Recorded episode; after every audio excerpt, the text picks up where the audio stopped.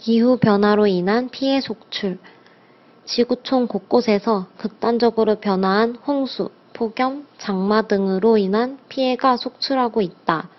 현재 한국에서는 폭우로 인해 인명, 재산 피해를 입었으며 이후에도 계속적인 집중호우가 예보되어 있어 추가 피해가 우려되는 상황이다.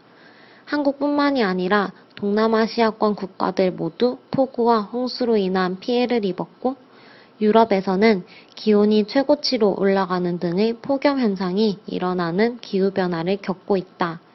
이에 더 이상 피해를 입지 않도록 더욱 철저히 주의를 기울여야 한다. 한유资讯尽在韩知